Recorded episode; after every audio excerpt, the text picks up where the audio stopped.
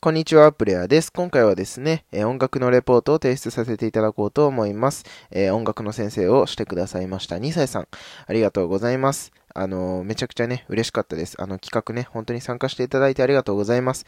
そしてですね、えっと、今、あの皆さんのね、好きな曲を聴いて、聞くっていう企画をね、してますので、そちらも参加してもらえると嬉しいです。はい、ということでですね、え2歳さんの音楽の授業を受けてきました。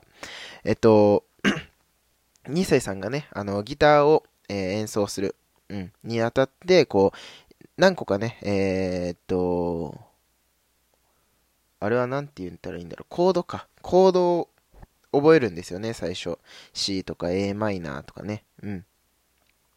まあそういうのを使って、えっと、そう、ん？覚えたね、5つぐらいのコードで構成されている、えっと、チェリーをですね、最後歌ってくださって、っていうような授業だったんですけれども、あのー僕もね、えーギターと、エレキギターと、ピアノと、ドラムと、DTM を勉強しようと思ったんですよ。うん。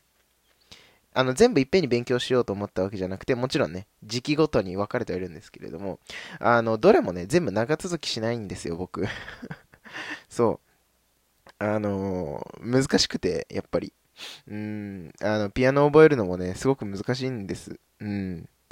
で、ギターはね、あの、僕手がめちゃくちゃちっちゃくて、あの、指が届かないんですよね。うん。で、それでね、嫌になっちゃってやめちゃいましたね。で、まあ、ドラムはね、ちょこっと触れるぐらいです。はい。で、DTM に関しても、そう、DTM がね、なんだかんだ一番難しいんですよね。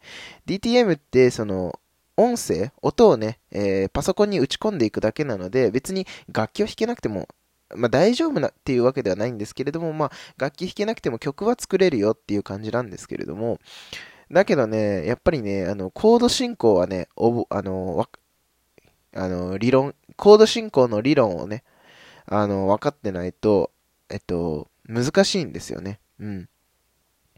で、コード進行って、こう、もうほぼほぼね、パターンが決まってるんですよね。で、そのパターンを組み替えて、えー曲の印象を変えたりとか、うん、曲のテンポですね、を変えたりするんですけれども、まあ僕はそれがめちゃくちゃ苦手で、っていうのは、その、コード進行ってね、どう並べていったらいいかがわからないんですよ。うん、自分のイメージしている曲調と、その自分が並べたコード進行を比べてみると、もう全然違うんですよね、その曲調の雰囲気とか。うん。なので、本当にあの難しいです。うん。で、それ、それでね、えっと、2歳さんはね、あの、曲を作られてるってことで、いや、めちゃくちゃすげえなと思って、うん。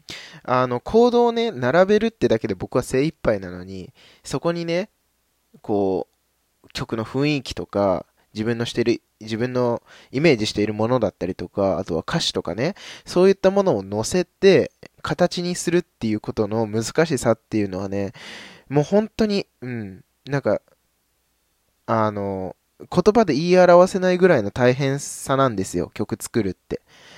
いや、だからね、本当に、すごいなって思いました。うん。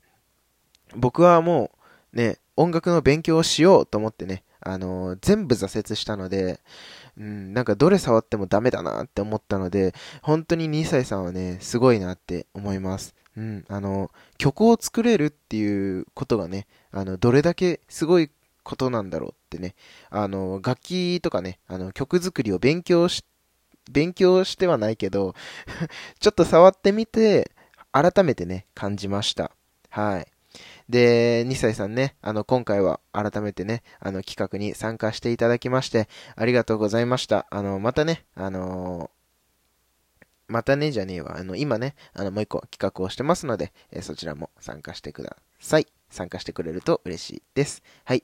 あと、えー歌の配信を待ってます。はい。ということでですね、えー今回は音楽のレポートについて提出させていただきました。ではですね、また次のレポートでお会いしましょう。